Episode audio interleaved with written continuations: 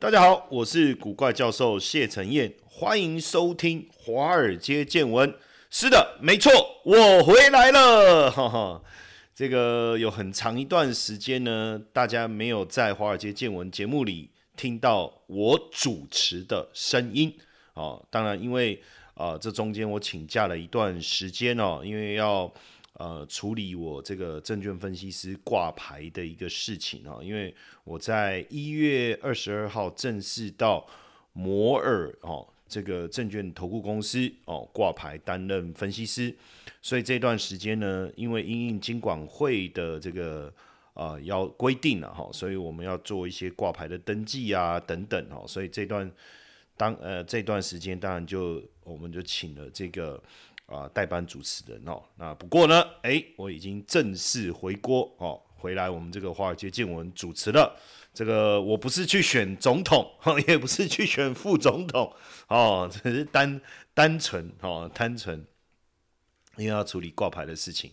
当然，华尔街见闻主要要跟大家聊聊趋势，谈谈股市哦。那如果你还没有加我的赖好友的，请到这个。赖好友那边呢，搜寻小老鼠 GP 五二零哦。那每天在我的赖呢，我会整理非常详细、丰富的这个股市的投资资讯给大家。当然，标股是一定要有的啦哦。好，那因为呢，在过年期间呢，美国公布了一月的 CPI 哦，那这个消费者物价指数从十二月的三点四放缓到三点一啊，那比外界预期的二点九还高。当然，在这当中也引发了大家在关注的这个降息的一个规划的时程哦，预计应该是会往后推迟，所以也导致了债券的殖利率又持续的往上攀升，当然也就导致了债券价格的下跌。当然，今天我们也来也会来聊一下哦，有关于债券投资方面的一些呃所需要的大家所需要具备的一些 know how 了。那当然，先了解一下到底什么是 CPI 哦，呃，为还有就是说，为什么这个 CPI 会影响到联总会降息升息的一个态度哦？那 CPI 是消费者物价指数，它去反映物价的变动，衡量通货膨胀的主要指标之一啊。那 CPI 的计算呢，它会去计算房屋支出啦。食品啦、交通啦、医疗啊、成衣娱乐等等哦。那如果扣除能源跟食物这个短线波动比较大的，那就是核心 CPI。那如果通膨很猛哦，就是物价上涨的力道很强的话，那当然代表物价在短时间之内持续的一个飙涨。那对我们的购买力来讲，一定会下降嘛，因为你短期间你不可能你的薪水也跟着增加嘛，你的这个。手上能动用的资金也不会跟着物价的上涨而飙升嘛，所以最简单来讲，以前你可能吃一餐哦，你一百块可以搞定，现在随便都要两百多。我自己的感受最强烈就是，以前我买便当，因为我喜欢吃鸡腿，然后呢，呃，鸡腿便当，我我的从一开始的八十到八十五到九十到一百，我觉得好像都还可以接受，因为一张一百块钞票可以解决。现在的鸡腿饭一百二到一百五啊，而且重点是还吃不饱。然后呢，我就发现说，有时候我必须要买两个便当才能解决。那结果我变成我一餐下来，我可能要普遍要花到两百到两百五哦，就变真的就是一个购买力下降的一个一个很明显的一个案例，对不对？我自己就是这样。可是我的我的。假设我今天是这个领薪水的，我的薪水会跟着 double 吗？不会啊，哦，不会。那所以物价的上涨会导致大家不敢浪费，哦，那不敢浪费，大家消费说不是不敢浪费了，也没错了哈。第一个不要浪费，第二个不敢消费。那你不消费，你不买东西，企业的投资就会缩手。那减少资本支出的结果，减少员工的雇佣啦、裁员啦等等，那自然而然就会影响到经济。一般来讲，呃，通膨二到三趴是一个温和的状态啦，也是一个健康的一个通膨水准。可是如果通通膨啊，就 CPI 啊剧烈的变化，就会影响到政府的货币政策跟财政政策。那货币政策是什么呢？货币政策就是升息啦、降息啦，哦，升调高存款准备率啦，降低存款准备率啦。什么是财政政策呢？就是政府撒钱呐，哦，盖铁路、公路啊、机场啊，哦，做很或是发红包啦，这就叫财政政策哦。那各国政府通常会用比较激进的手段来让 CPI 与通膨回到正常的水准。所以一定会牵动到金融跟股票市场，哦，比如说为了抑制过高的物价的波动，哦，你 CPI 一直往上啊，联总会当然就要升息啦。那联总会升息，那你就代表我简单讲了，银行存款利率高，你钱会放银行还是投资股票？当然放银行啊。假设银行给你五趴、八趴、十趴的利率，你还投资股票干嘛？哦，那另外一个。你的这个定存款利率高，那也代表贷款利率也会高。那贷款利率高的时候，大家是不是就不太敢消费？可能也不太愿意去买房子，因为那个房贷的压力很大。那就更不用讲企业融资的成本也会跟着大幅度的增加。哦，所以，呃，联总会升息是不是坏消息？当然是。哦，所以如果 CPI 降下来，当然就不用升息啦，再降。哇，那甚至要降息喽？那降息是不是好事？当然是好事啊！第一个，你可能哎觉得你的这个资金成本降低了，你就愿意借更多的钱。哎，房贷利率降低了，你当然愿意买房子换更大的房子。那企业融资的成本下降了，他就愿意借钱来扩张啊，是不是？那当然在这样的情况下，就有机会推升经济的一个发展哦，所以房就比较能够促进。经济的一个增长，这个也是为什么我们在讲哦，这个联总会对于降息，大家对于联总会降息的预期时间递延之后，为什么就会导致这个债券的殖利率又往上喷高的原因呢？因为债券的殖利率跟联总会的利率的走势是亦步亦趋的，那当然殖利率往上走，债券价格就会下跌了。那这边呢，我们先来聊一个叫马凯尔债券价格五大定理哦。那这个一般大家在讲债券啊，大概没有办法像我讲的这么透彻哦，因为毕竟呢，我是横跨这个学术跟实务啊。你看我在法人圈操盘，哎。哎，我念到博士，哎哎，我还在这个顶尖的大学的研究所哦，担任这个兼任助理教授，哎，教财务金融，哎，是不是？哦，所以我们要讲一点不一样的东西，好不好？哦，但也不要太学术了，哈，因为太学术会让大家睡着，哦，所以我们我们在上课的时候，哦，同学，哎，怎么敢打瞌睡，对不对？老师睡觉是学生，呃，不是。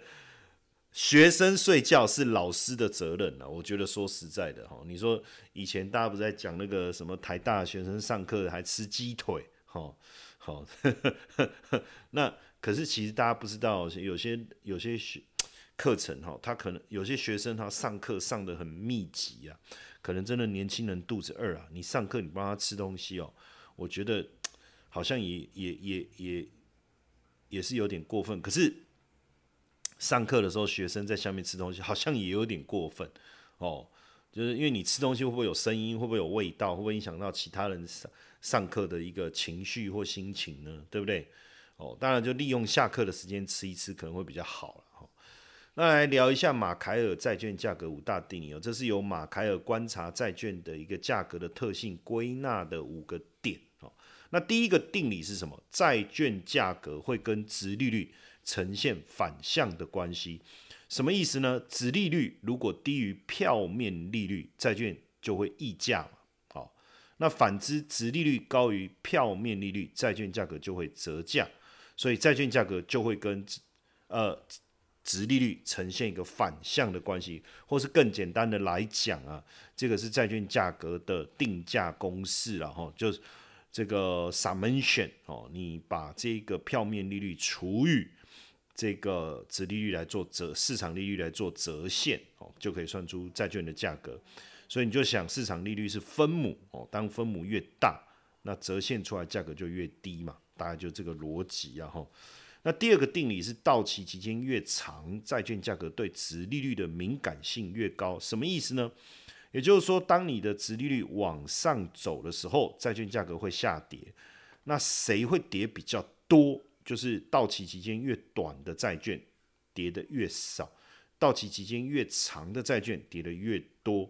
那我那可以去评估说会跌多少吗？影响会是多少吗？有的，这个叫债券的存续期间。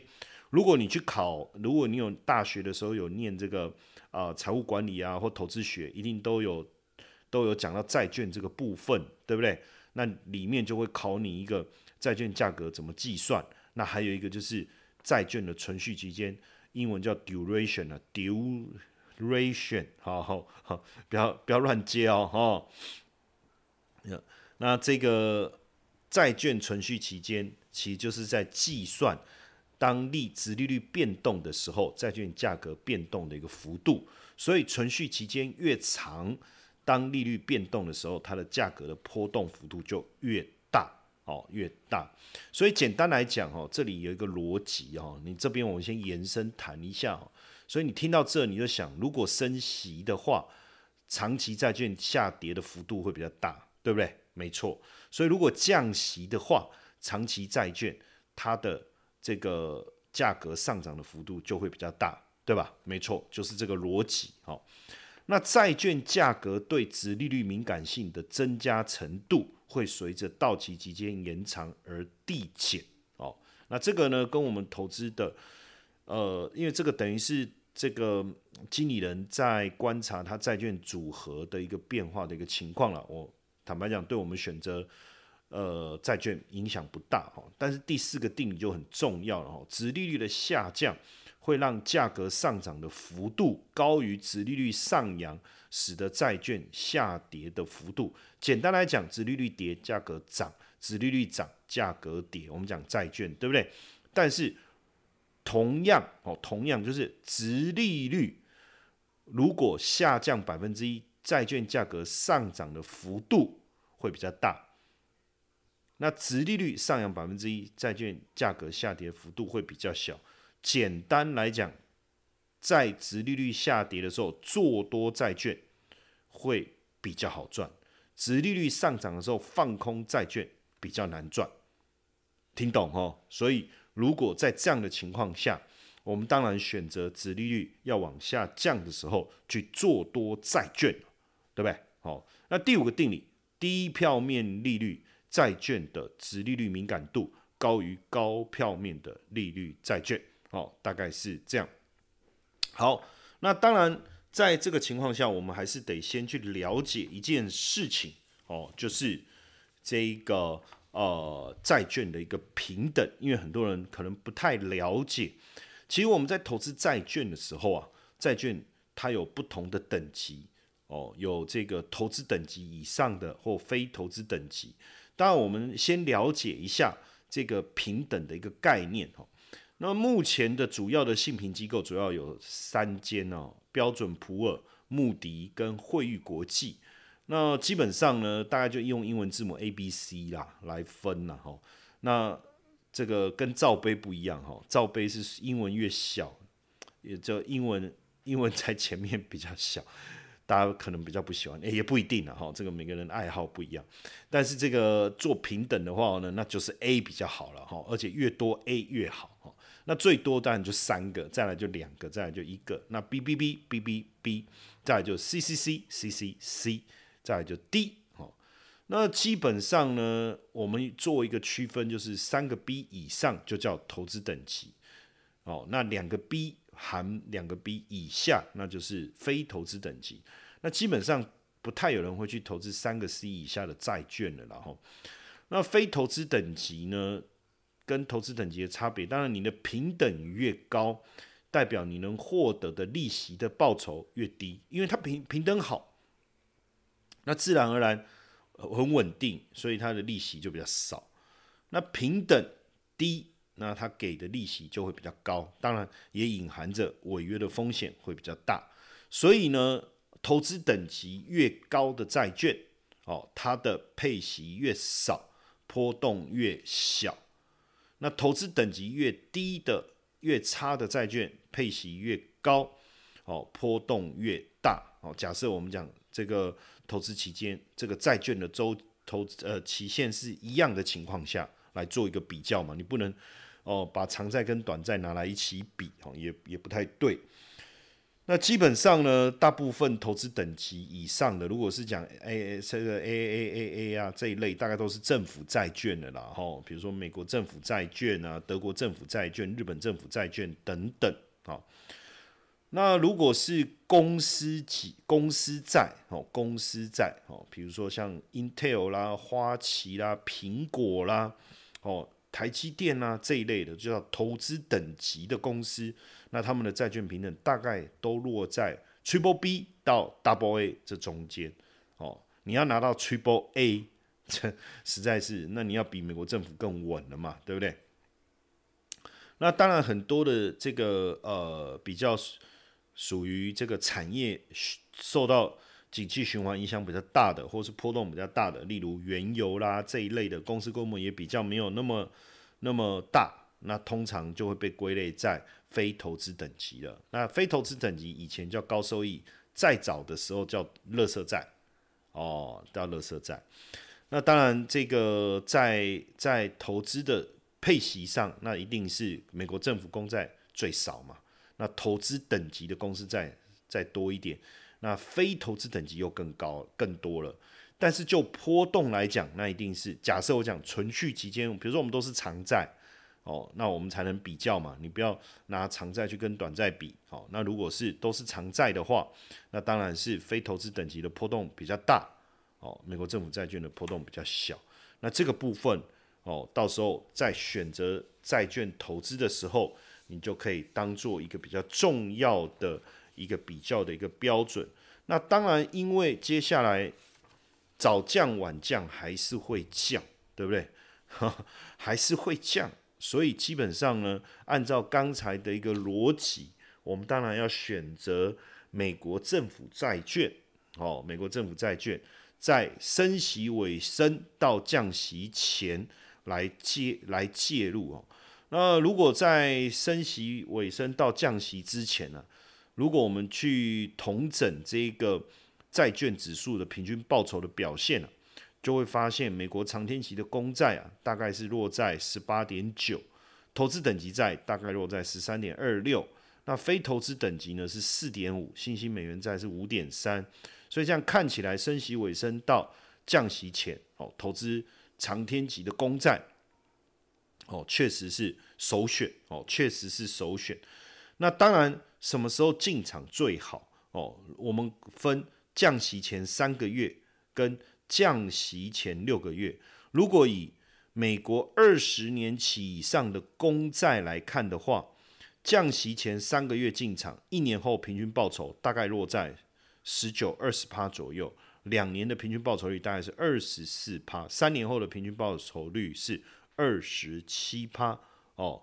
那如果是降息前六个月进场，哦，一年后的平均报酬率是二十一点七，两年后的平均报酬率是二十六点七，那三年后的平均报酬率是二十九点一八。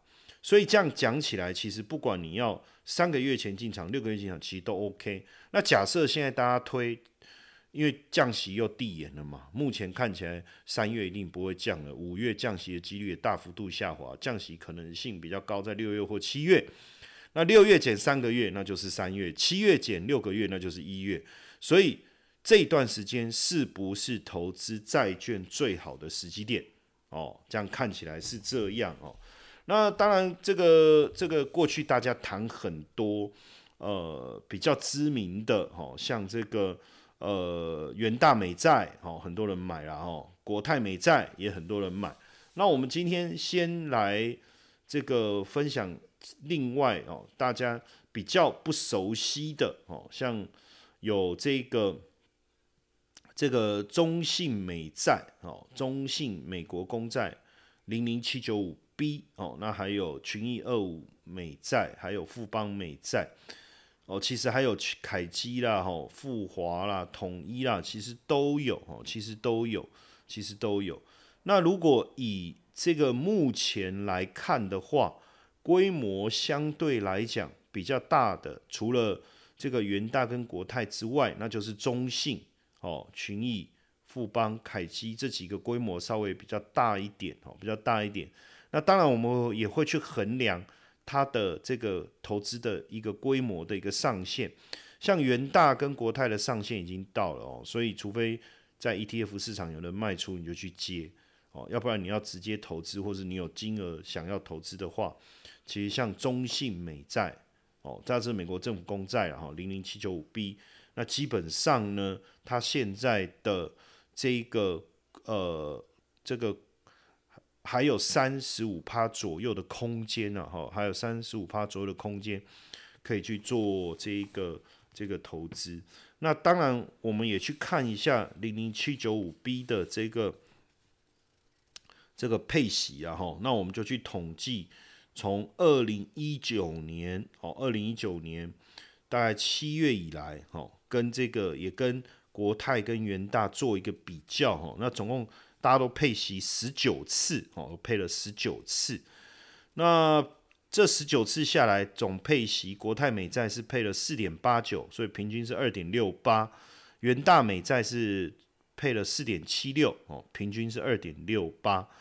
那零零七九五 B 就中信美债哦，中信美债零零七九五 B 是配了五点六八六，平均配息是三点零六，哎，这样看起来它的整体的配息是呃还不错的哈，还不错。那它追踪主要是彭博二十年期的美国公债指数哦，那这个指数的平均的性。性品就我们刚才讲投资等级的部分，它是 Triple A 哦，Triple A。那目前抓值利率大概是四点一，存续期间是十七点一三。是存续期间，就是我们刚才讲，就是如果值利率下降，它可能呃价格上涨的一个幅度了哈，可能上涨的幅度。那因为投资这个债券呢，就大家就要特别去注意的，就是这个折溢价。那过去因为这个元大美债啊，都有长期比较高的这个溢价哦，溢价溢价就是市价高于这个这个净值的部分比例比较高啊，所以开始大家就有人就转去做呃国泰，但现在国泰额度也满了哦，所以大家如果要操作的话，诶，也许也可以去看一下这个零零七九五 B 哦，中信。那因为它我查了一下哦，因为刚好要配息。哦，就是呃，应二月二十七号好像哦，那所以最后的买进的一个机会就二月二十六，元大也是哈，元大也是二月二十六最后买进，我看一下好像也是二月二十七配哦，那所以如果你有这个这个参与要参与除息的哦，就记得最后申参与配息的最后申购日是二月二十六号哦，在这边提醒大家。那如果还没有加入我的 Line 的哈，一定要记得哈，就是小老鼠 G P 我零赶快加。那你对我们节目当中所提出的一些资讯哦，或是内容有任何的问题，也欢迎大家加我的 Line，然后在 Line 里面再私讯给我哦。那这个当然你问题问的漂亮的话，诶，也有可能我会在节目当中来跟大家分享。好不好？那今天我们的华尔街见闻的节目就到这边，谢谢大家的收听。